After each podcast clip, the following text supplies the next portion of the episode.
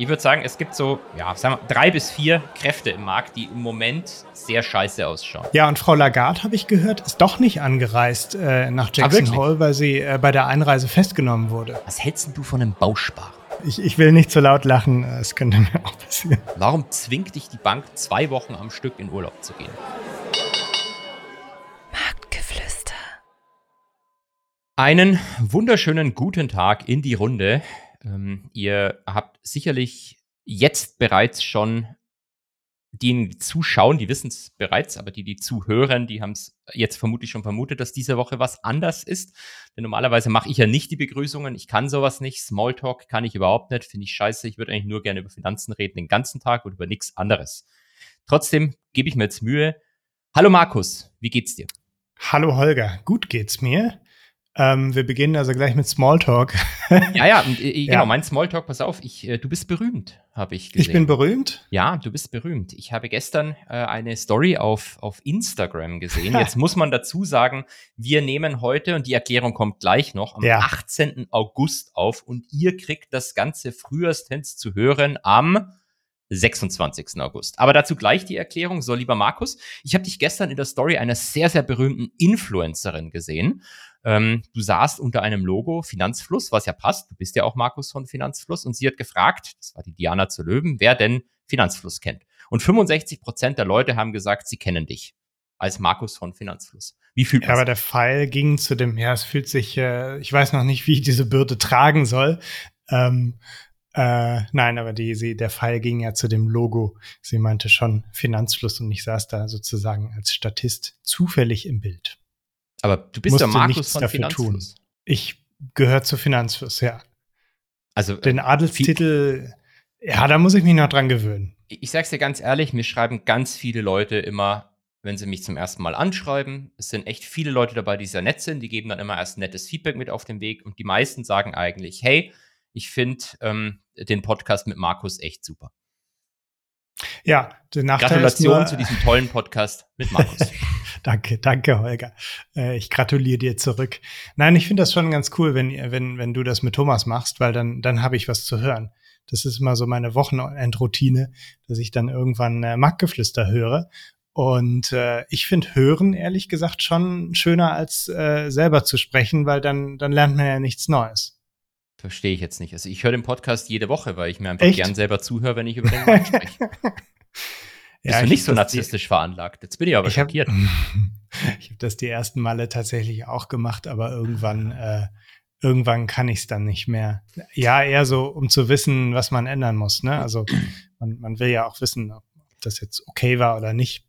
Dann hm. bin ich jetzt mal ehrlich und ausnahmsweise nicht sarkastisch. Ich höre mir den Podcast natürlich nicht selbst an, weil ich, na, ernsthaft, ich, ich kann das nicht wenn ich selber dem Podcast zuhöre, und es ist wirklich so, jedes einzelne Mal, dann denke ich mir immer danach, was hast du denn jetzt schon wieder für einen Scheiß erzählt? Das musst du doch ganz anders erzählen. Da hast du den mhm. Punkt vergessen und das musst du doch so eher erklären. Ich, ich kann mir selbst nicht zuhören, weil ich, ich, ich, ich drehe dann immer durch und kann diesem Vollidioten auf dem anderen Ende der Leitung, den kann ich nicht weiter anhören und muss dann immer abschalten. Das ist echt so.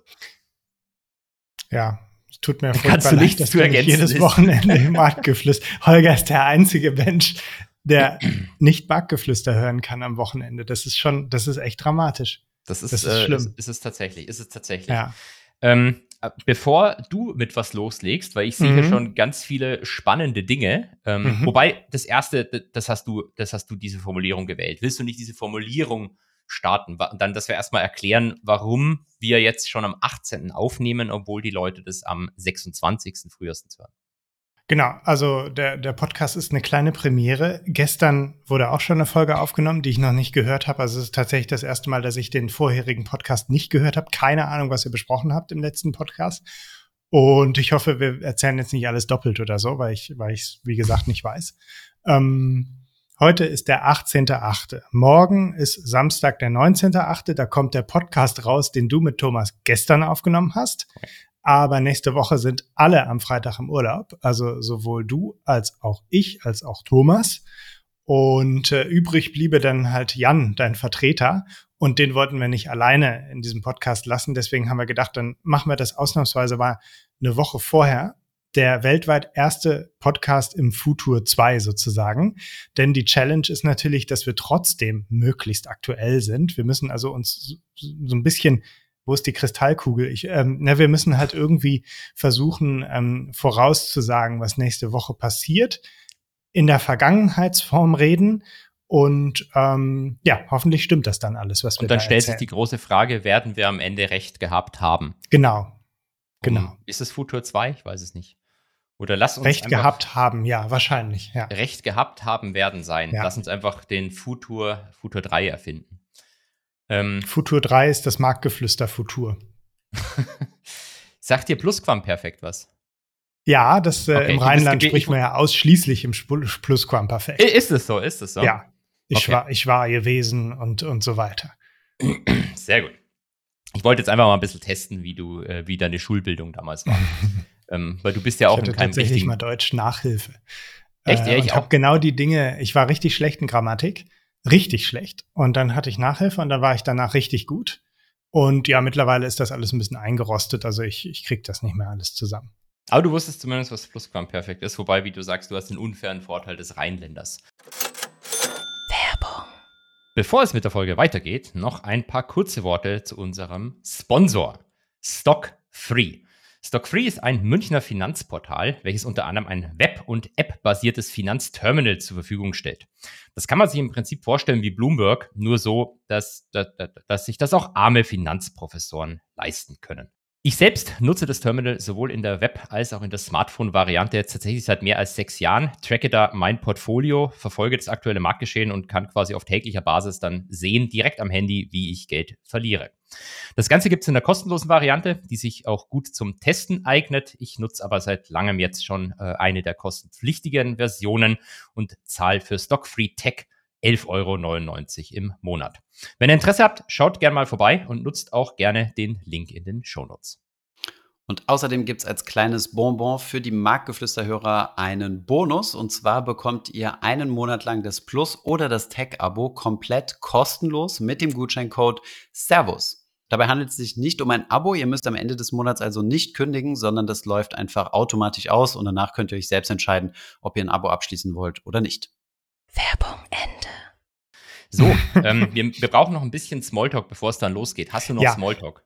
Genau, apropos Futur 2. Mir kam dann, als ich mir überlegt hatte, ah, wir müssen irgendwie versuchen, diesen Podcast möglich aktuell, möglichst aktuell zu machen. Gestaltet zu haben. Äh, wir müssen den möglichst aktuell gestaltet haben, genau. Ähm, werden ihn möglichst aktuell gestaltet haben müssen oder keine Ahnung. ja, sorry Leute. Ähm, Nein, mir kam ein Wunsch an euch beide. Also mir, mir kam in dem Zusammenhang die Idee, mhm. dass ihr im Januar einen Hallo. Podcast aufnehmt, den ihr aber nicht im Januar ausstrahlt, sondern im Dezember. Das heißt, ihr macht zum Jahresanfang 2024 bereits mhm. den Jahresrückblick 2024. Man muss irgendwie es schaffen, daran zu denken, dass die Folge dann im Dezember auch gepublished werden muss. Ähm, und äh, genau, könnt das voll mit Jahrespredictions machen, aber gestaltet die so, als wäre das eine aktuelle Folge. Und dann bin ich mal gespannt, was so alles stimmt und was nicht. Und auf YouTube machen wir parallel ein Reaction-Video auf unsere eigene ah, Folge, die wir dann auch erst ja. nach einem Jahr wieder hören dürfen. Das ist richtig gut, ja. Und dann, dann merkt, dann macht ihr euch richtig schön darüber lustig, was für ein Unfug ihr verzapft genau. habt. Ja. Jetzt ist, ist, natürlich die Frage, wenn wir das erst im Januar machen können, bis Januar ist noch ein halbes Jahr hin, minus eine Woche, wenn ihr das jetzt hört. Ähm, und dann ist es noch mal ein Jahr hin, bis das Ganze, also weil wer weiß, ob es den Podcast dann überhaupt noch gibt. Ja, ich hatte gedacht, ähm, gut, man könnte das natürlich auch an einem anderen Termin machen, aber irgendwie so Jahresanfang und Jahresende passt ja eigentlich ganz gut. Ihr ladet das einfach schon hoch im Januar mhm. und timet das auf den Dezember. Und dann gibt's zwei, na, drei mögliche Szenarien. Erstes Szenario, ihr habt dran gedacht und habt nicht extra eine Folge noch produziert für den Termin. Zweites Szenario, ihr habt's komplett vergessen und aus irgendeinem Grund werden dann zwei Folgen gepublished. Und dann merkt ihr wieder, ah, da war doch noch was. Und Szenario drei, den Podcast gibt es nicht mehr, er ist gestorben. Und dann kommt irgendwann im Dezember völlig unverhofft nochmal so eine Folge, eine Folge, aus dem Off. Ja, das, das finde ich eigentlich, eine, ich finde es eine gute Idee. Ähm, da Thomas ja hoffentlich den Podcast hört, können wir ihn direkt fragen, ob er diese Idee auch gut findet. Genau, und dann nächste und Folge muss er dann mit Jan äh, sich ein Konzept überlegen und dann genau. äh, dürft ihr das wieder, ne? Es muss ja immer einer weg sein und dann werden Fakten geschaffen und dann muss der nächste wieder, äh, so, so funktioniert das ja, ne? Man, man, man kennt es.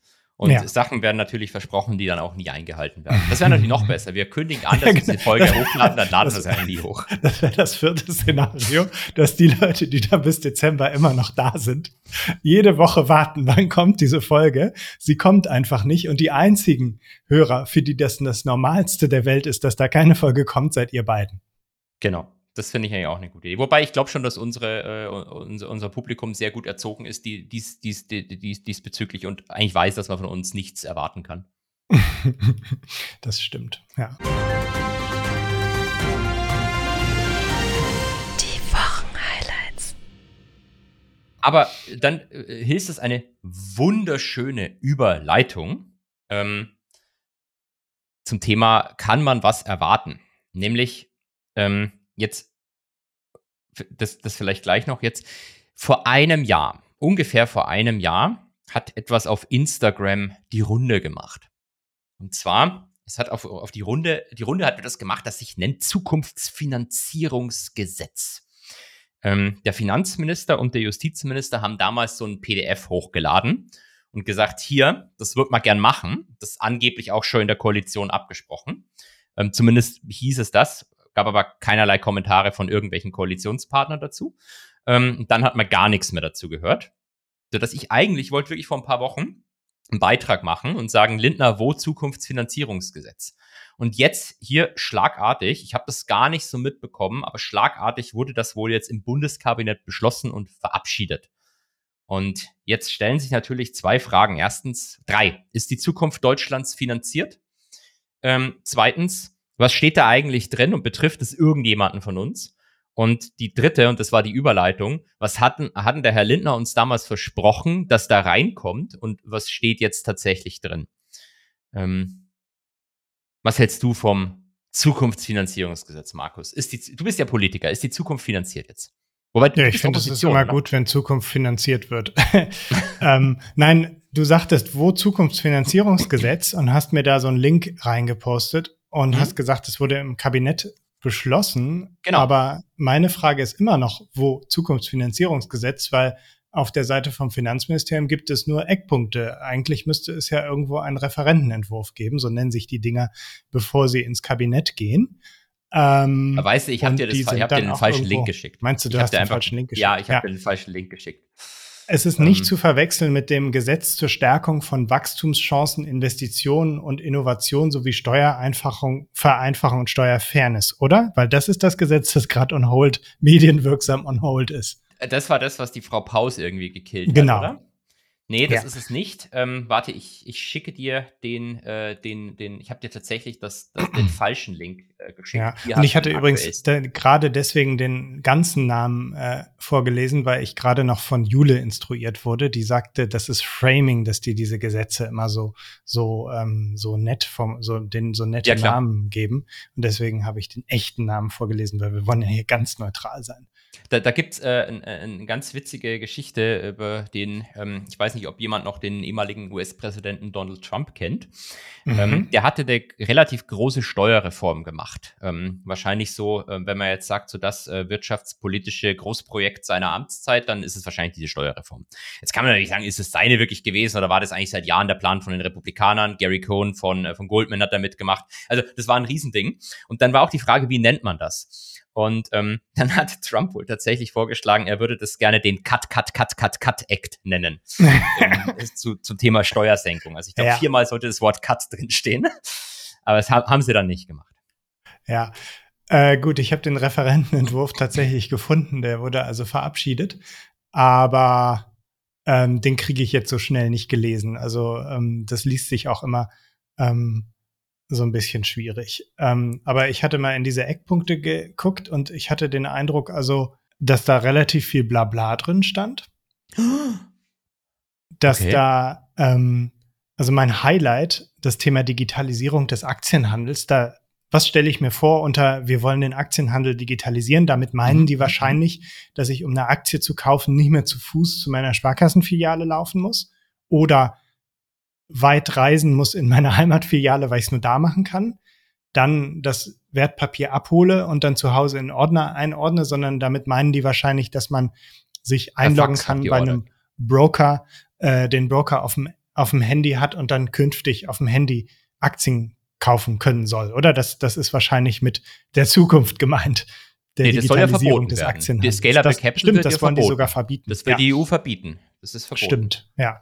Ähm, nee, was sie damit meinen, ist irgendwas Blockchain-basiertes und äh, dann habe ich in dem Moment ehrlich gesagt abgeschaltet, weil ähm, ähm, immer wenn man versucht, äh, alles Mögliche in Blockchain zu gießen und, und damit PR zu machen, ähm, äh, das ist peinlich, ja, Das ist manchmal so ein bisschen peinlich, ja. Ja, ich, ich, ich, würde ja, ich würde ja ganz ehrlich sagen, dass ich mich mit Blockchain nicht auskenne.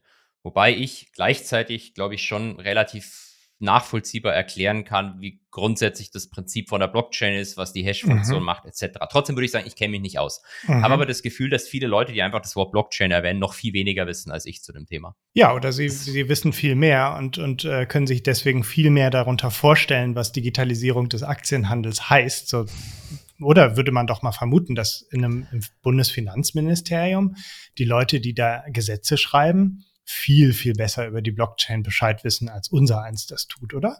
Ich würde es zumindest hoffen. Ob das der, der Fall am Ende ist, ist wieder ja. eine andere Geschichte. Also ähm, zurück zum Blabla. Ähm, nee, was ich ganz gut finde, ist ein mhm. Freibetrag für im Privatvermögen erzielte Gewinne. Ähm, das heißt, also was ich mir darunter vorstelle, wie gesagt, ich habe wirklich nur grob über die Eckpunkte gelesen. Mhm. Ähm, das würde bedeuten, ähm, man könnte sagen, Betrag X ist so das, was man zur Altersvorsorge braucht. Irgendwie ein sechsstelliger Betrag. Und ähm, alles, was darunter ist, muss äh, nicht versteuert werden. Also Gewinne, die aus einem Vermögen, das diese Höhe hat, äh, müsste nicht versteuert werden. Ähm, ich bin ja immer für die Thesaurierung vom Sparerpauschbetrag. Äh, und man könnte den so ein bisschen an, äh, anheben. Das heißt, je länger ich Buy and Hold mache, desto höher ist mein Freibetrag. Ähm, dass ich mir den einfach ja, zusammensparen ich, kann. Dass du den äh, behalten kannst, sozusagen, mhm. oder? Dass er nicht am Ende des Jahres verfällt, ja. Aber da genau. ist bisher kein Politiker draufgekommen. Vielleicht ist es auch Schwachsinn. Äh, ja, das wird ja ein bisschen aufgehoben durch die Vorpauschale jetzt, oder? Weil du, da du eine Vorpauschale zahlen musst, die du mit dem Freisteu äh, ja, dadurch wird er noch mehr verbraucht, Freistellungs Spar ja, Sparerpauschbetrag. Sparerpauschbetrag. Damit wird er ja in Teilen verbraucht. Also früher ja. war es ja wirklich so, mit dem Tesorierer hast du den jedes Jahr verloren, wenn du nichts anderes gehabt hast. Aber jetzt mhm. kannst du ja in Teilen zumindest den anfangen, so ein bisschen zu verbrauchen. Mhm. Ähm, aber wo hast du das? Ich meine, du hast ja diesen Referenten. Hast du den, was hast du genau angeguckt? Hast du den Gesetzesentwurf der Bundesregierung, Entwurf eines Gesetzes zur Finanzierung von zukunftssicheren Investitionen? Das Ding hast du angeschaut. Die, wie viele Seiten hat es? Die, die 100, nee, doch, 189 Seiten. Ich habe hier 143. ihr, seht, ihr seht, wir sind top vorbereitet. Haust du mal schnell den Link in, in, das, in das File rein? Ja, nee, es aber, ist, wichtig, es ist ja, wichtiger Punkt. Aber du könntest ja mal ähm, zusammenfassen, was ab, äh, ab Artikel 1 da drin steht auf Seite 6. Was bitte? Also, hau, hau, hau, mal den Link in, ins, ins, in unser tolles Sheet rein. Ich will das ja, jetzt ich hau mal den Link rein. Es, es, es, gibt einen Grund, also alle, die jetzt zuhören, ähm, es, es, gibt einen Grund, warum ich da jetzt so drauf rumhacke und ja. warum ich das jetzt extra nochmal verifizieren möchte, was der, der, der, der liebe Markus hier uns erzählt. So, genau. Jetzt habe ich das Ding. Das ist äh, der Referentenentwurf, nicht der Regierungsentwurf. Weiß nicht, ob es da nochmal signifikante Unterschiede gibt. Ja, anscheinend 50 Seiten. Sein. Aber der andere hat 50 Seiten mehr. Ähm, was steht da drin zu dem Freibetrag, von dem du gerade, du hast gerade gesprochen von dem Freibetrag für ein Privatvermögen erzielte Gewinne. Wo steht mhm. dazu was in diesem Referentenentwurf? Ja, das wird man da nicht finden können, weil da dann einfach drin steht, Paragraph so und so in Gesetz so und so, da wird dieses Wort durch jenes ausgetauscht. Man muss dann immer in die ähm, Eckpunkte gucken. Und jetzt schaue ich mhm. gerade hier. Weil das ist ja für alle von uns relevant, der Freibetrag. Mhm.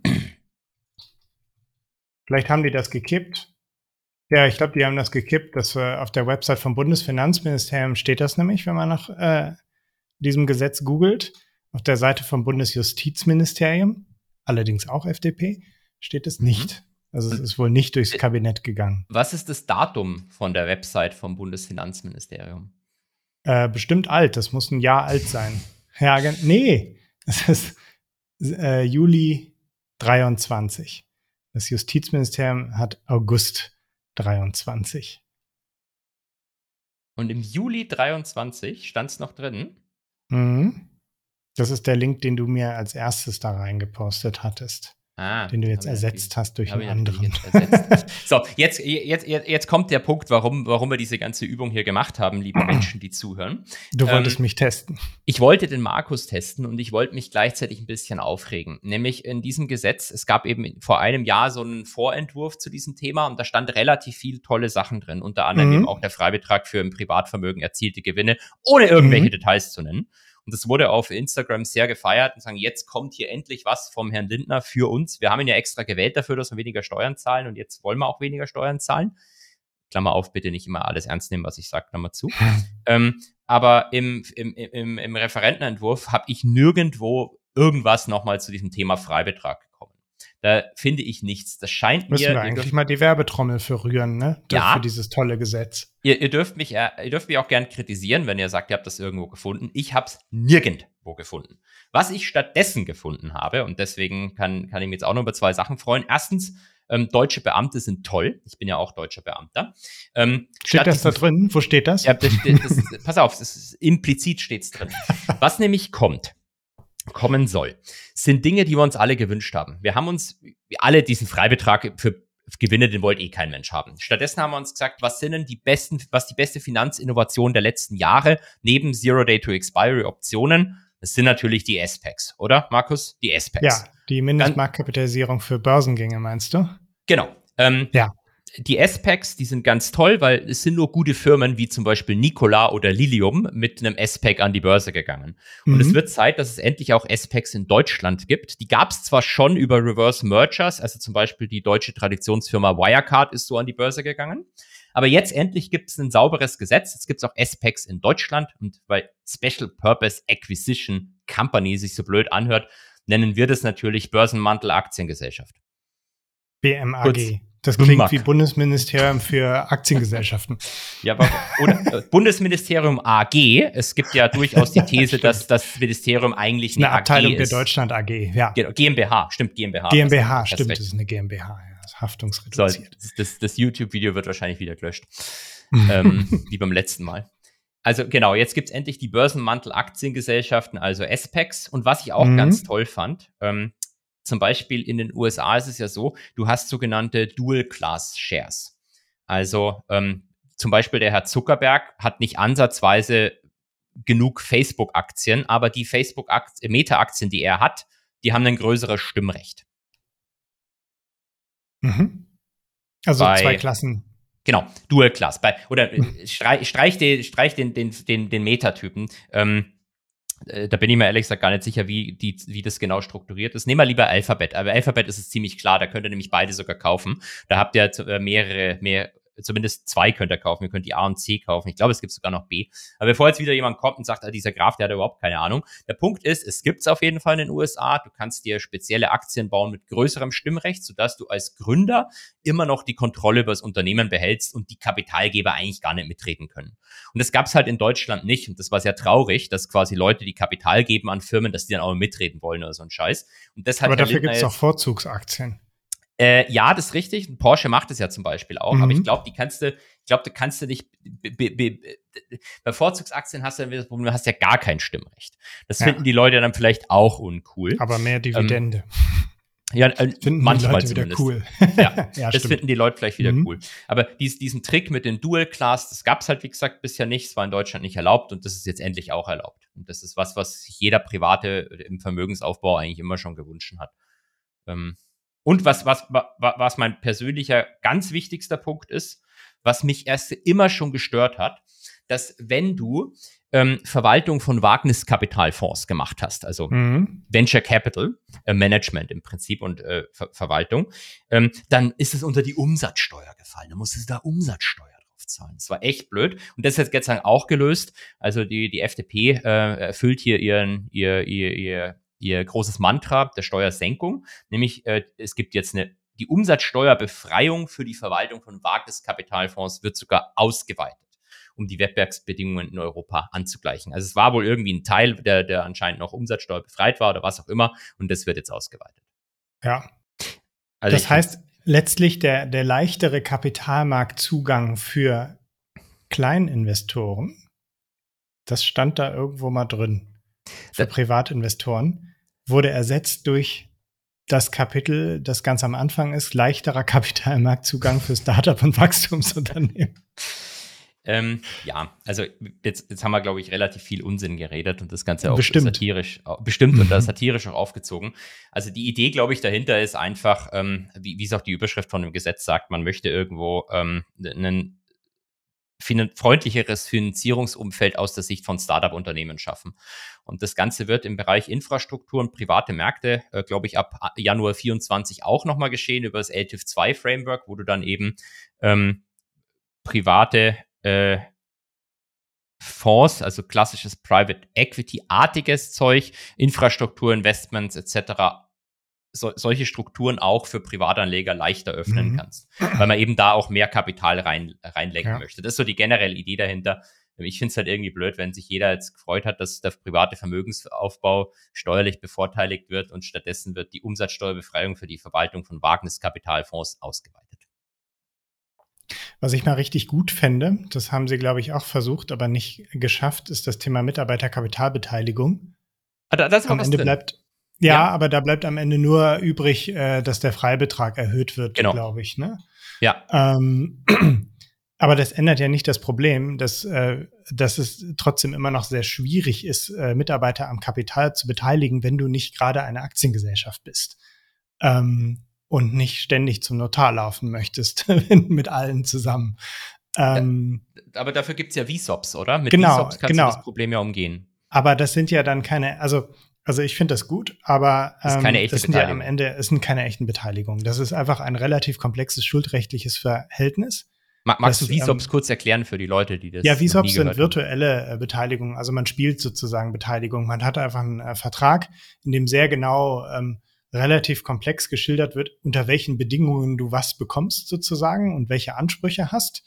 Und, die, und das wird dann eben also es ist jetzt wahrscheinlich nicht sehr korrekt äh, ausgedrückt von mir, es wird dann eben so äh, gemacht, dieses ganze Modell, als hättest du eine Beteiligung. Das heißt, äh, äh, der Anspruch, den du aus, also das, was du ausbezahlt werden kannst, hängt davon ab, wie viel dein Unternehmen bewertet ist. Da kann man zum Beispiel ein Multiple nehmen und dann den Gewinn nehmen äh, und so weiter für eine Bewertung. Es gibt äh, Bedingungen, was passiert, wenn es einen Exit gibt, äh, wie viel du dann bekommst, etc. etc.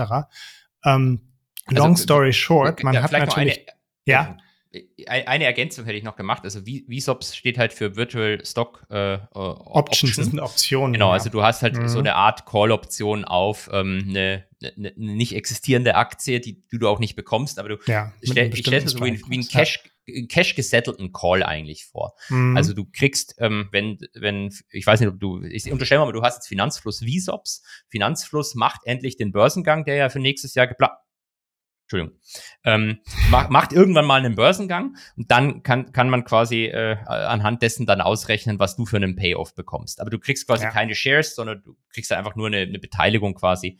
Ähm, dann, dann ist es, glaube ich, äh, relativ simplifiziert lösbar über so einen, wahrscheinlich ist das einfach ein privatrechtlicher Vertrag zwischen dir genau. und äh, dem Unternehmen.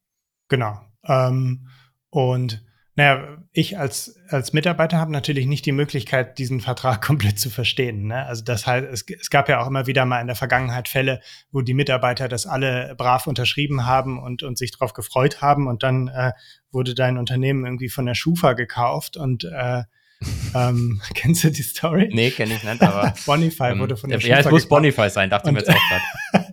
und, äh, und die, die Mitarbeiter sind eben alle leer ausgegangen. Echt? Krass. Ähm, und ähm, ich, ich kann jetzt nicht genau erklären, warum. Und es gab, glaube ich, noch als, als äh, kleine Wiedergutmachung ein Grillfest. Und äh, das ist natürlich dann maximal ärgerlich. Kann, glaube ich, auch passieren, wenn du echte Anteile hast. Ähm, auch da kommt man, glaube ich, irgendwie unter bestimmten Voraussetzungen elegant ra so raus, dass du die, die äh, Anteile nicht an irgendwelche anderen verkaufen musst. Weiß ich aber gerade nicht so genau. Ähm, oder die den wieder abkaufen musst. Ähm, ja, was ich aber mal richtig gut fände, wäre eine Unternehmensform, in der man die Anteile so leicht übertragen kann wie bei einer Aktiengesellschaft. Mhm. Ähm, aber die dann halt doch, also du, du willst ja nicht zwingend, wenn du ein kleines Unternehmen hast, direkt eine Aktiengesellschaft äh, haben, sondern nicht? Ähm, du kannst ja die kleine AG gründen, die ist ja regulatorisch leicht, also ist weiter eine AG, aber ist regulatorisch ja. leichter aufzustellen. Ah, okay. Ja, das, aber, äh, das wusste ich zum Beispiel nicht. Dann bekommst du aber das nächste Problem. Ähm, wenn du dann diese Aktien bekommst, dann sind die natürlich was wert und dann musst du das versteuern. Und das ist der Grund mit diesem Freibetrag. Und da finde ich es eigentlich gar nicht so schlecht, wenn man vielleicht irgendwie so eine Art spezielles Depot haben könnte, so wie ich mir das ja für die Vermögensbildung auch wünsche, äh, für, für die Altersvorsorge auch wünsche. Da kommt das Ganze rein. Äh, du darfst es nicht anfassen und wenn du am Ende alles verkaufst, dann kann es von mir aus mit Einkommenssteuer und was auch immer finanziert äh, besteuert werden, solange es nicht früher besteuert wird. Da können wir gleich drüber sprechen. Wir haben ja auch für heute noch das Thema der ähm, steuergeförderten ETF-Sparpläne. Stimmt. das ist, glaube ich, äh, äh, hört sich besser an, als es am Ende ist. Ja. Ähm, eine Ergänzung wollte ich vielleicht noch machen zu diesen, ähm, jetzt muss ich kurz überlegen, was, was wollte ich jetzt, irgendwas wollte ich schimpfen. Jetzt hast du mich ja, durch doof, deine einfällt, ruhige, ja. beruhigende Art aus dem Konzept gebracht. mein, mein, mein hatte letztens kommentiert ASMR, Markus. Ja, ist ja auch wirklich so. Genau, wir sollten ASMR-Videos gründen. Hm. Jetzt geht's nach Jackson Hole. Nee, Jackson Hole kommt gleich. Ähm, so, mir fällt es jetzt tatsächlich nicht mehr ein. Ach, genau, jetzt weiß ich wieder. Äh, also ja, ich, ich weiß, wie das ist mit diesen VSOP-Verträgen. Ich habe ja, mhm. äh, hab ja tatsächlich auch ein paar VSOPs. Ähm, jetzt ah, nicht, hm. nicht, nicht von Finanzfluss, um das auch gleich Von Goldman Sachs. genau, von Goldman. Nee, nee, ähm, von, von ein paar Startups, denen ich äh, ein paar Sachen immer helfe. Aber mhm. Ähm, das sind auch mal, ich habe das einfach meistens unterschrieben. So irgendein Vertrag, keine Ahnung, habe ich unterschrieben. Ja. Die Wahrscheinlichkeit, dass es dann äh, wirklich zu, zu Zuge kommt, äh, ist ja jetzt nicht, nicht, nicht mega hoch bei Startups. Das kann ja immer, die meisten gehen ja schief. Wenn es dann zum Zuge kommt, naja, keine Ahnung, brauchst halt einen Anwalt. Nicht Spaß. Ja. Aber äh, dieses, ähm, die Leute haben was nicht gelesen und merken dann erschreckend, äh, weil du jetzt das bei den Bonify-Mitarbeitern mhm. angesprochen hast, da muss man natürlich ähm, sagen, das passiert nicht nur den, den Anfangs den kleinen Mitarbeitern, sondern es gibt ja auch Großinvestoren, die sich AT1-Anleihen von Credit Suisse kaufen, ohne einmal gelesen zu haben, dass What's this viability event they talk about? ähm, ja. Also auch dort äh, geschehen Sachen, wo du Produkte kaufst und denkst eigentlich, dass du verstanden hast, was eine AT1-Anleihe ist. Und dann kommt aber jemand und sagt, nee, nee, die Schweizer AT1-Anleihen, die haben so ganz spezielle Regeln noch drinstehen. Und mhm. deswegen mhm. hast du jetzt mit 100% Verlust dabei. Danke, ciao. Ja. Ja, aber ähm, was an AT1-Anleihen besser ist als an VSOP ist, wenn du, wenn da AT1 draufsteht, dann weißt du genau, was für Bedingungen, also vielleicht ohne so ja, außer halt in der Schweiz. Für, außer halt in der Schweiz, äh, dann weißt du, dass du nachrangige Anleihen hast, die, die relativ riskant sind. Und ähm, das hängt beim VSOP natürlich äh, sehr genau von dem Vertrag ab. Äh, das ist richtig, aber bei der AT1 denkst du halt, dass du, dass du halt zumindest nach den Eigenkapitalgebern drankommst. Das halt erst wirds Eigenkapital ja, ausradiert und dann bist mhm. du dran. Oder du wirst halt in Eigenkapital konvertiert. Aber dass die einfach sagen, also Eigenkapitalgeber, die kriegen jetzt UBS-Aktien und ihr AT1-Anleihe, Alter, ja, ihr, ihr, kriegt null. Also null gar nichts. Ihr seid weg. Das, das mhm. war halt, glaube ich, den Leuten nicht, zumindest einigen Leuten nicht bewusst, die das gekauft ja. haben, weil das am, am Montag dann direkt äh, für breiten Sell-off in AT1-Anleihen gesorgt hat, die eigentlich diese, diese, diese Events gar nicht drinstehen hatten. Ja. Aber gut, jetzt nörden wir wieder zu viel rum. Wie, wie laufen denn eigentlich die Klagen? Da haben sich doch einige die AT1-Anleihen dann abgekauft, um ja, dann. Dazu bisher wenig gehört. Ja. Es gab ein paar Versuche, ohne da jetzt negativ drin zu sein, ein paar Versuche, das vor Gericht zu ziehen, ist, glaube ich, bisher alles gescheitert. Ähm, hm. Ich glaube aber, es hat noch niemand speziell auf diese AT1 Viability Event Geschichte. Ähm, zumindest gibt es da meines Wissens keine Klage, die entschieden worden ist. Ähm, das kann aber auch sein, dass sich sowas noch länger zieht. Vielleicht gibt es da auch schon irgendwas, von dem man nichts mitbekommen hat. Ähm, ich bin auf jeden Fall nicht mit dabei, glaube ich. Glaubst du? ja, ich habe hab weißt, ja auch. Was in deinen ähm, Fonds alles drin ist. Genau, ich wollte gerade sagen, ich habe ja auch ähm, gerade im, im Credit-Bereich ein paar Hedgefonds äh, in Anführungszeichen Beteiligung, wo ich nicht weiß, was die machen. Aber ähm, ich, ich, unterstelle jetzt einfach mal, dass, dass ich bin da nicht mit dabei. Mhm. Ausblick. Was soll man als nächstes sprechen, Markus? Jetzt, wir haben ja dieses Problem, wir müssen, wir müssen forecasten. Jetzt die Hälfte des Podcasts rum. Ich würde vorschlagen, wir gehen mal kurz auf unseren Marktausrückblick, oder? Also ja, was letzte quasi nächste Woche, Woche war ja Jackson Hole, oder? Genau, also für alle, die jetzt nochmal zuhören, das nochmal zu unterstreichen, damit ihr das äh, versteht. Wir nehmen am 18. August auf. Ihr kriegt das aber am 26. zu hören. Und die Rede, wir, wir, tun jetzt so, als blicken wir auf den Markt zurück und sagen, was passiert ist. Und ihr dürft dann ja, entscheiden und wann, in den Kommentaren. Wann, wann findet das Treffen statt?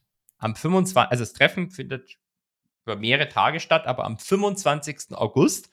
Das ist da. Also gestern.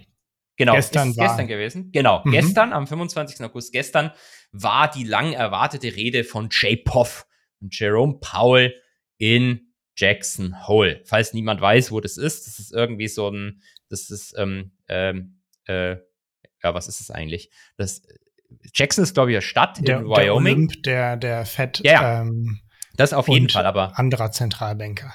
Ist Jackson Hole die Gegend wahrscheinlich? Aber es äh, steht auf jeden Fall immer kurz für eine Konferenz, die eben äh, in Wyoming äh, unter, dem, unter dem Dach der Kansas äh, Fed stattfindet und wo sich ganz viele berühmte Notenbanker treffen. Und dieses Jahr ist sie da.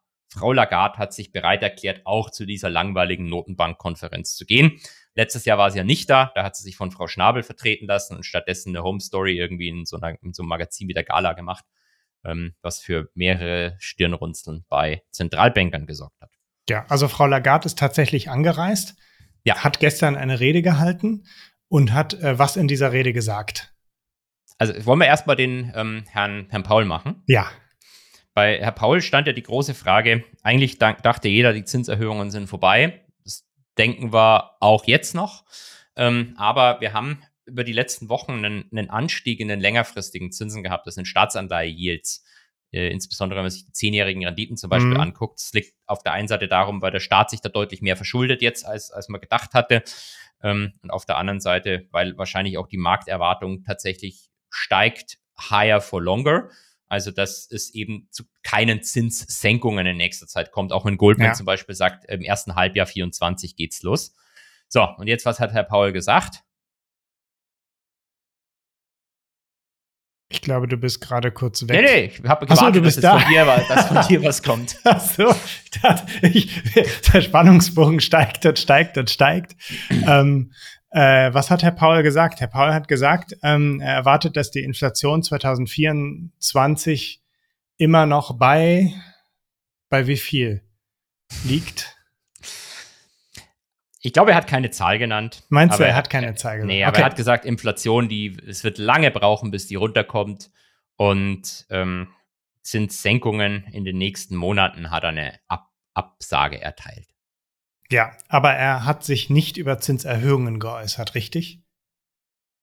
Genau, er hat, er hat gesagt, wahrscheinlich dasselbe, was im, in den Fed Minutes drin steht, dass es theoretisch möglich sein kann, dass Additional Tightening necessary wird, aber das ist data dependent und ähm, Punkt. Also er hat irgendwas, irgendwas hat er gesagt, dass die, dass eine Zinserhöhung im September vom, vom Tisch ist. Ja. Ähm, und wie hat der Markt reagiert? Ähm, ich weiß ja nicht mal, was der Markt heute macht. Jetzt muss ich natürlich, was der Markt in der Woche macht. Ähm, ich sage, der Markt, der Markt ist eher nach unten gegangen. Der Markt ist nicht der krass nach unten gegangen, aber mhm. driftet so langsam nach unten. Okay, ja. Dann äh, können wir uns jetzt schon mal positionieren.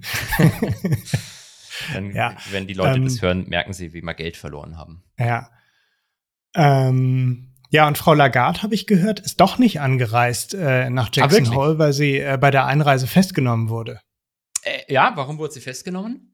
Das weiß ich nicht. Das, da, dazu wurde sich nicht geäußert. Äh, sie wurde nur vor Kameras in Handschellen abgeführt. Dann äh, lassen wir das genauso stehen und vielleicht passiert es ja auch so. Vielleicht das ist es ja auch so wirklich passiert.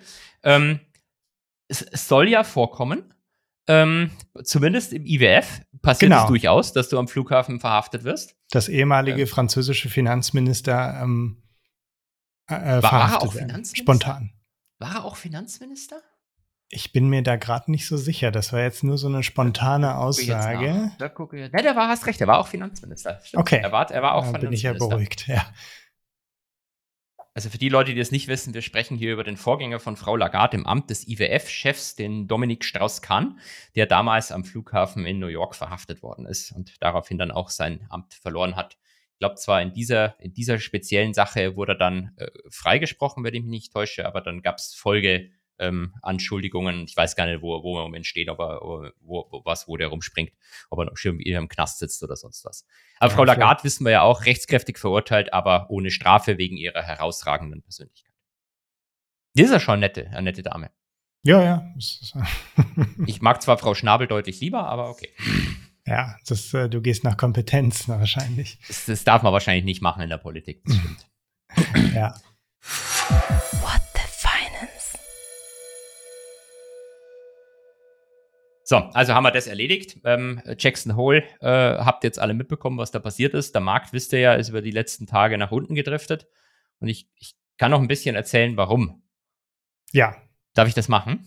Ja, du kommst jetzt zum technischen Positioning. Genau, technisches Positioning. Ähm, wenn man sagt, man hat auf der einen Seite die so eine Fundamentalanalyse oder makroökonomische Analyse, dann schaut man sich entweder das Unternehmen an oder man schaut sich eben Makrodaten an, man versucht über Zinstrajektorien Vorhersagen zu treffen. Und so eine andere Geschichte wäre wär dieses technische Positioning, habe ich das einfach mal genannt, ähm, nämlich, dass du versuchst zu vorherzusagen, was andere Marktteilnehmer machen, die nicht fundamental unterwegs sind. Und da sind wir halt bei quantitativen Strategien. Also wenn du quasi weißt, was quantitative Strategien über die nächste Zeit machen, und dann hast du schon mal so eine Idee, was der Markt machen könnte. Es mhm. kann natürlich alles gecancelt werden, wenn jetzt irgendwelche mhm. riesen Käufer zum Beispiel reinkommen und die quantitativen verkaufen, dann wird das halt ausgeglichen. Aber du, du hast zumindest eine Marktkraft, von der du vielleicht weißt, was die tut in der nächsten Zeit. Und dann hast du so eine Tendenz, was der Markt machen könnte. Und ähm, vor einigen Wochen hat äh, mein Liebling von Goldman, der Scott Rubner, gesagt, if we start rolling downhill, there is an accelerant based on positioning and rules-based trading. Also wenn es leicht nach unten geht, dann könnt ihr das vorstellen wie so ein Schneeballen, oder? Der dann so runterrollt und dann wird er immer, immer, immer, immer, immer größer. Dann kommt irgendwie die Elsa und zaubert den weg oder so. Ist das ein das ähnlicher Effekt wie äh, mit diesen, ähm, ah, wie heißen die Dinger denn nochmal? Äh, Zero Day to Expiry ähm, Optionen, dass die dann eben, dass dann eben kleine Bewegungen sich äh, verstärken? Äh, ja, zu den Optionen kommen wir gleich. Das hat ja. äh, auch mit den Zero Day to Expiry zu tun, aber tatsächlich auch mit den normalen Optionsmärkten. Also ich würde sagen, es gibt so, sagen wir mal, äh, drei, haben wir drei, ja, sagen wir drei bis vier äh, Kräfte im Markt, die im Moment sehr scheiße ausschauen. Kraft Nummer eins ist, es gibt Trendfolger. Das sind einfach ganz dumm gesprochen, wenn es hochgeht, kaufen die und wenn es mhm. runtergeht, dann verkaufen die. Und die sind, äh, du kannst quasi anhand der Marktbewegung versuchen vorzucasten, was diese Trendfolger über die nächsten Wochen machen, ob die eher kaufen und verkaufen. Mhm. Und ähm, Goldman äh, sagt laut, laut ihren Modellen, weil die Trendfolger handeln natürlich mit Goldman, wenn sie was machen wollen. Die gehen nicht einfach an die Börse, da ist die Liquidität gar nicht da. Du machst es dann mit, mit, mit Goldman beispielsweise und weil Goldman halt weiß, was die in der Vergangenheit gemacht haben, wenn der Markt dessen das gemacht hat, haben die quasi Modelle, die versuchen vorherzusagen, was die in Zukunft tun werden. Mhm. Und das Goldman-Modell sagt, äh, wir, wir äh, haben äh, einen, einen, einen sogenannten im Flat Tape sehen wir Selling. Das bedeutet, wenn quasi der S&P jetzt gar nichts machen würde, dann sind die eigentlich schon am Verkaufen. Also ja. die werden jetzt die nächste Zeit verkaufen, wenn der Markt nichts tut. Und wenn der Markt aber ein bisschen fällt, dann werden die deutlich, deutlich mehr verkaufen müssen sogar noch. Also die sind Verkäufer und werden vielleicht sogar noch zu, zu schlimmeren Verkäufern. Und wenn der Markt wieder hochgeht, dann werden sie weniger verkaufen, vielleicht noch ein bisschen nachkaufen, aber quasi wenn, wenn der Markt 10% hochgeht, werden die fast gar nichts kaufen. Wenn der Markt 10% runtergeht, dann werden die richtig viel verkaufen. Du hast quasi so eine asymmetrische mhm. ähm, äh, Bewegung und Downside Convexity nennt sich das dann in cool, dass wieder keiner weiß, was gemeint ist. Ja. Also, und äh, dann gibt es ja wahrscheinlich auch Leute, die sich versuchen, entsprechend mit äh, irgendwelchen Optionen zu positionieren, um davon zu profitieren, wenn es so eine asymmetrische Wahrscheinlichkeit gibt. Also entweder es geht ein bisschen hoch und du verlierst nur ein bisschen, oder es geht richtig runter und du verlierst und, und du gewinnst dann richtig viel. Oder, oder ähm, wird das so gepreist sein, dass das nicht funktioniert? Also ja, wahrscheinlich wird es so gepreist ja, sein, dass es nicht funktioniert. Nee, nicht unbedingt. Also der Punkt ist, du weißt ja nicht sicher, ob das, ob das stimmt, was Goldman da sagt. Ja. Und ein normaler Marktteilnehmer weiß das auch gar nicht, weil du kannst diese Schätzungen halt nur vornehmen, wenn du derjenige bist, der die Trades von den CTAs exekutiert in der Vergangenheit. Ja. Wenn du halt weißt, was die machen. Und so ein Hedgefonds weiß das gar nicht. Er hat, hat ja. keine Daten. Das kann das halt selber versuchen zu schätzen, kann mit dem Research von Goldman arbeiten. Aber den, den richtigen Einblick hat er im Prinzip bloß der, der Trader von Goldman, der diese Trades die ganze Zeit macht. Ja, ähm, also dann kann ich schon mal zu Protokoll geben für die Folge am, dann ist das am 26. Ich war, ich war letzte Woche short. es ist vielleicht gar nicht so dumm, weil ähm, was tatsächlich der nächste Punkt ist, dass ähm, die, die Optionspositionierung immer noch so ist, dass Downside-Optionen, also ein Put, wenn du Put auf dem S&P mhm. kaufen willst, der ist relativ günstig. Die Vola, die, die, die, die den Hauptpreis vorgibt, die ist relativ niedrig, weil äh, anscheinend immer noch wenige Leute Puts kaufen. Wir sind äh, tendenziell, weil wir die letzten Wochen ja in dem Motto, also du willst eigentlich Calls haben, weil es geht ja alles hoch jetzt, weil mhm. künstliche mhm. Intelligenz und so, weißt ja. Ähm, aber Puts selber wäre noch weniger gekauft. Also man könnte von diesen, von, es wäre quasi ein YOLO-Trade. Kaufst du jetzt so ein äh, out of the 5 10% auf, auf Money Put auf dem, auf dem S&P und hoffst, mhm. dass die Downside Convexity durchhaut und der Markt runtergeht. Ja. Werden Puts Puts werden wahrscheinlich kurzfristiger gekauft als Longs, oder? Wobei, wenn man sich lange, langfristig gegen so ein Ereignis absichern will, dann ist eigentlich egal, ne? Also die meisten Optionen würde ich sagen, also über eine, wenn du eine Option länger als ein Jahr kaufen willst, da gibt es schon oft weniger Liquidität. Das, das meiste, die meiste Liquidität ist wahrscheinlich behaupte mich da jetzt nicht, ich habe keine aktuellsten Daten. Ich würde einfach mal sagen, jetzt die, die Zero Days ignoriert, die dominieren natürlich, aber die, das meiste geht so innerhalb der ne ein bis drei Monate und dann hast du vielleicht noch bis zu einem Jahr raus ein bisschen was und dann geht's eigentlich, was die Liquidität betrifft, meist relativ stark nach unten. Mhm. Also das, das, mhm. das, handelt dann irgendwie keiner mehr. Also das ist so die, die Zeit, die, die die Leute dann irgendwie oft angucken. Ja, und ja. das Interessante ist, dass wenn man jetzt, hast du gut übergeleitet zu den Optionen, also ihr habt nicht nur die systematischen Strategien, wie zum Beispiel CTAs, die tendenziell eher am Verkaufen sind gerade, sondern auch ähm, ein negatives Gamma, ähm, zumindest beim, bei S&P-Optionen. Würdest das, du mir noch mal ganz kurz erklären, ja, was Gamma ist? Das ist ein griechischer Buchstabe. Das kommt nach Delta. ähm, Gamma. Gamma nur als, als äh, Strahlung. Da, da, das ist ähnlich toxisch, Gamma. Oder kann ähnlich toxisch sein. Nee, ähm, Gamma bedeutet im Prinzip, wenn, wenn du eine Option jetzt kaufst, du sagst, du kaufst jetzt einen Call, du wettest ja. auf einen steigenden Markt.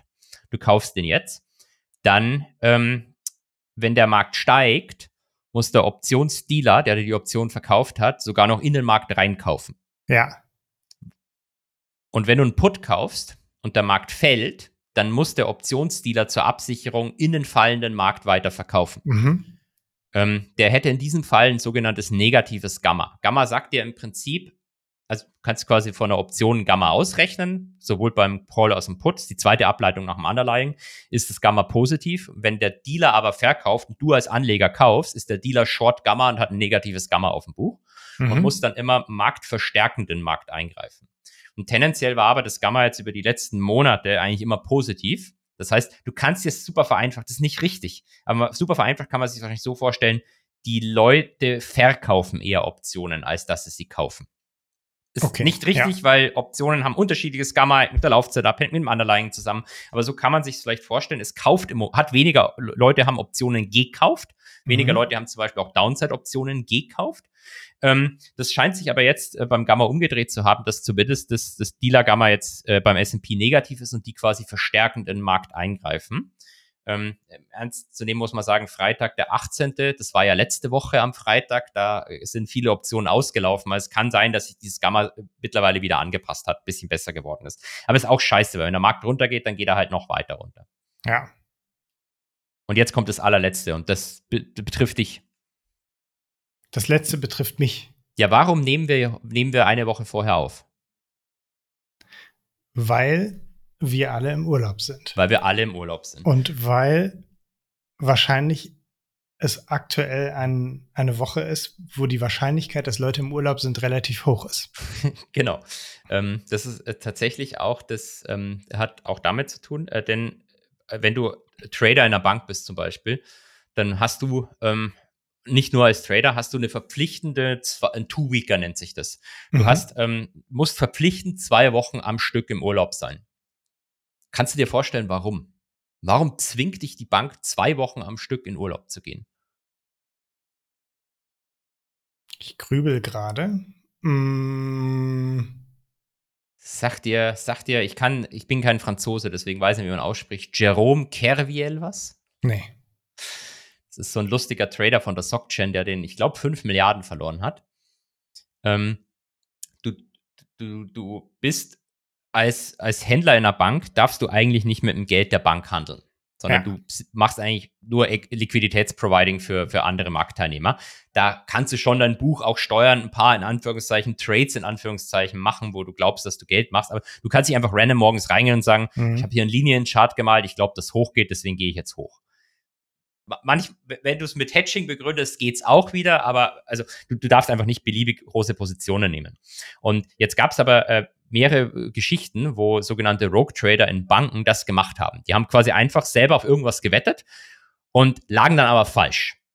Haben dann verloren und haben dann aber versucht, diese, diesen Verlust zu verschleiern, indem sie zum Beispiel so getan haben, als gäbe es eigentlich Kundenorders dahinter. Das, mhm. Also die machen gar nicht die Trades aufs eigene Buch, sondern es gibt Kundenorders. Und ähm, jetzt ist halt das Problem, dass sowas, wenn du sowas verschleierst, wenn du quasi heimlich Trades machst und tust, als gäbe es Kundenorders, das ist nicht so leicht. Du musst dann immer wieder Umbuchungen äh, du durchführen und du, du musst eigentlich den ganzen Tag dran sein, sonst fällt mhm. es auf. Und die Idee, die äh, hinterm Two-Weeker unter anderem ist eben, ich zwinge die Leute zwei Wochen am Stück weg zu sein. Deshalb, wenn die irgendeinen Scheiß gemacht haben, dann, dann würde das, in du, dass genau, plötzlich diese Orders weg sind. Genau, dann wird es in den zwei Wochen irgendwie auffallen. Der, der, ja. der dich dann vertritt zum Beispiel, dem würde das mhm. dann auffallen und du darfst zwei Wochen, du darfst ja auch dann mit deinem Handy irgendwie nicht dich einloggen oder so, du musst wirklich zwei Wochen raus. Ah ja, okay. Und ähm, Goldman sagt jetzt, the most common two-weeker of the whole year ähm, startet eigentlich, äh, ist letzten Freitag, der, dem 18. August gestartet.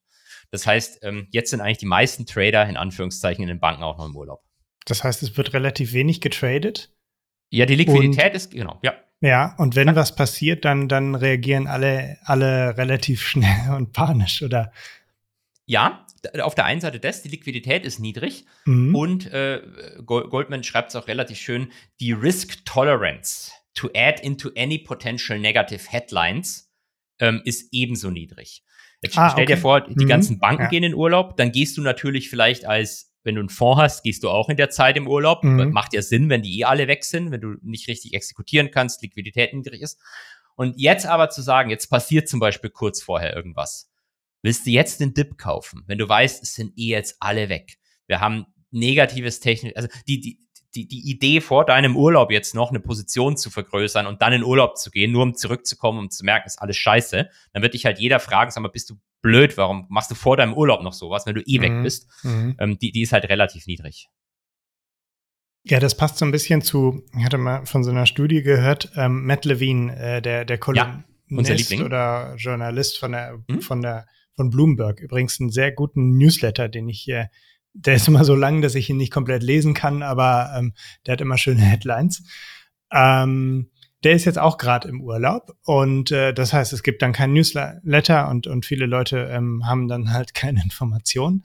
Äh, was er aber macht, ist, wenn im Urlaub etwas Schlimmes passiert, dann gibt es von ihm so kleine Allmeldungen. Und dann haben mal Leute eine Studie gemacht und untersucht, ähm, ob diese Allmeldungen von Matt Levine den Markt nervös machen, weil ähm, er ja nur dann, weil er nur dann sich meldet, wenn wirklich was passiert. Ähm, Ergebnis der Studie ist irrelevant. Äh, witzig ist, dass es überhaupt eine Studie dazu gibt. Und äh, ich gehe mal davon aus, dass das Ergebnis auch sein wird, ähm, nein, es macht nicht den Markt nervös. Aber genau das Phänomen würde ja hier wahrscheinlich auch so ein bisschen vorliegen. Ähm, wenn, wenn wirklich was passiert, dann, dann äh, holen doch alle ihre, irgendwie ihre Laptops raus oder keine Ahnung, was sie dann machen. Oder einige wenige äh, machen dann irgendwelche größeren Trades und bewegen dann äh, eben den Markt umso mehr. Das erinnert mich an die tolle Szene in The Big Short, wo er am Ende den äh, beiden, äh, Brad Pitt am Ende den beiden Jungs hilft, ihren Trade zu schließen. Ich weiß nicht, ob du die kennst. Da sitzt er, glaube ich, in Irland in so einem Pub und packt dann irgendwie seinen Laptop aus und hm. äh, macht dann da irgendwie die Millionen Trades und die Leute schauen ihn ganz komisch an. Ich erinnere mich gar nicht mehr an The Big Short. Ich weiß gar nicht, ob ich den je geguckt habe, aber ich bin mir relativ sicher. Ich habe große, große Wissenslücken, was Film an, Filme angeht.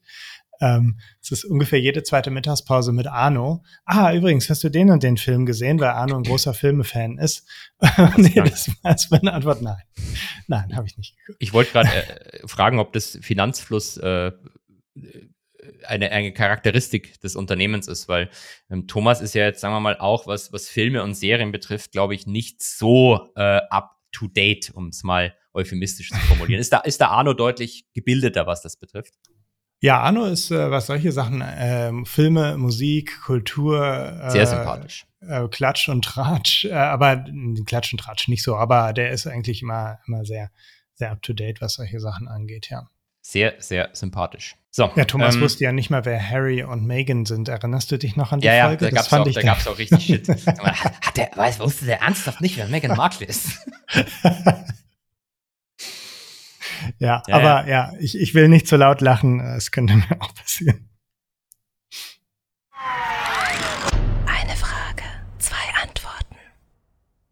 Dann äh, lassen wir mal Stars und Sternchen sein. Wir müssen noch eine Sache machen, glaube ich. Ähm, wir ja. haben jetzt vorhin groß angekündigt, dass wir über was sprechen und dann haben wir es einfach nicht machen. Dann würde das wieder zum Podcast passen. Über was wollten wir denn noch sprechen? Weißt du es noch? Ich wollte jetzt gerade eigentlich an den vorherigen Witz anschließen, habe gehofft, dass du sagst, wir sprechen über ETF-Policen und ich frage dann, was sind Policen? Aber genau, wir sprechen über ETF-Policen. Was sind jetzt Policen? Versicherungen würde ich jetzt mal so ganz allgemein. Äh, also es geht wahrscheinlich um äh, Rentenversicherungen, Lebensversicherungen etc., die in ETFs äh, investieren. Und da würde ich dich, ja, das ist, das ist richtig. Da würde ich dich aber gerne zu Beginn erstmal fragen, wenn wir jetzt schon über Produkte im, sage ich mal, im mhm. wesentlichen Versicherungsmantel, Vertragsmantel ja. irgendwo sprechen, was hältst du von einem Bausparer? Ganz sensibles Thema.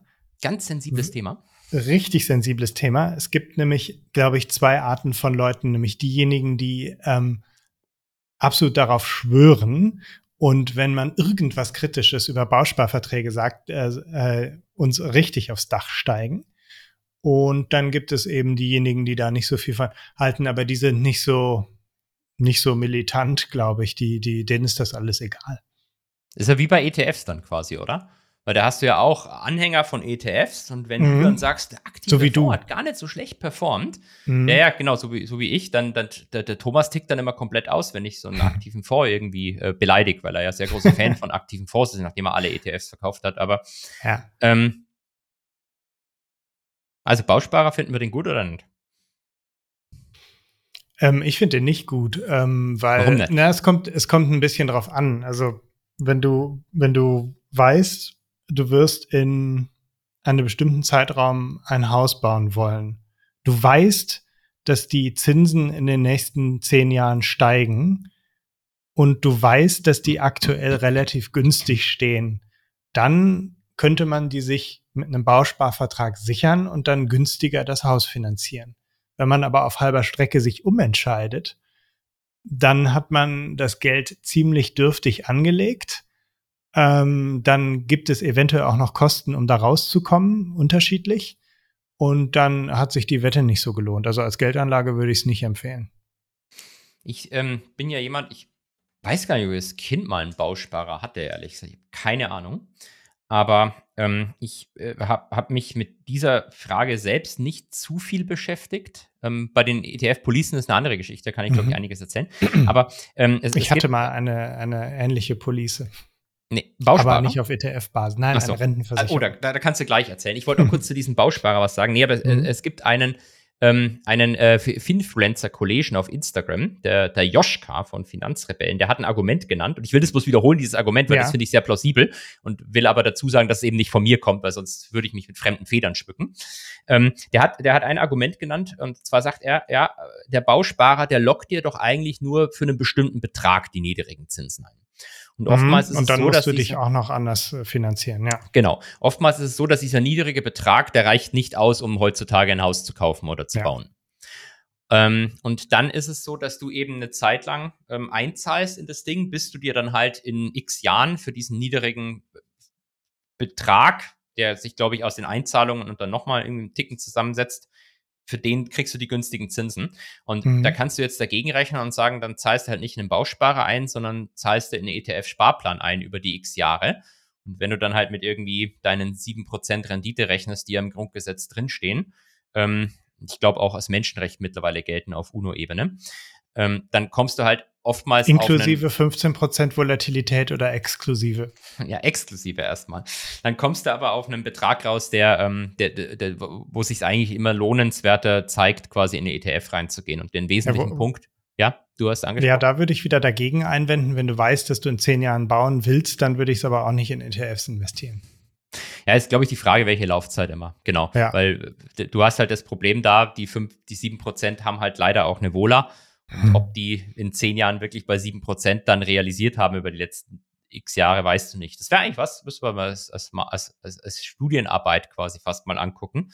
Kannst du doch Simulation. mal ein R-Skript schreiben. Ja, genau, ein R-Skript einfach schreiben, Simulationen mhm. laufen lassen, unter welchen Rendite- und Wohlerannahmen schlägt es dann ähm, den, den klassischen Bausparer. Das ist eigentlich eine coole ja. Sache. Mit einer hohen Prozent mit Wahrscheinlichkeit. Das war eigentlich mal eine coole Sache, ja. Ja, dann kann doch mal ein Student von dir eine Masterarbeit dazu schreiben oder eine Bachelorarbeit. Und dann, dann machen wir ein Video draus. Ich wollte gerade sagen, ihr macht dann den Bausparrechner auf Finanzfluss. Oder ein Rechner, ja. genau. Ich, ich versuche ja ungefähr im Wochentakt äh, mache ich Werbung für den Monte Carlo Rechner. Ich möchte, dass wir endlich einen Monte Carlo Rechner auf unserer Website haben, um nicht immer fest mit fünf Prozent rechnen zu müssen, weil du musst ja in unseren Sparrechner immer eine feste Rendite eingeben ja. und ich möchte einfach einen Rechner haben, der dir ausrechnet, mit welcher Wahrscheinlichkeit du bei einer gegebenen Vola ein bestimmtes Vermögen haben kannst oder auch nicht der natürlich auf Gauss-Annahmen dann beruht. Die Was wahrscheinlich aber, dann auch wieder umstritten ist, oder? Ja, ich wollte gerade sagen, aber wenn du mit, mit Jahresrenditen, also auf zehn Jahre, du, der, der, der, Markt ist nicht normal verteilt auf kurze mhm. Zeiträume. Also auf ganz kurze ja. gibt es witzigerweise wieder andere Untersuchungen. Einfachung, die ich, die ich aber, angenommen hätte.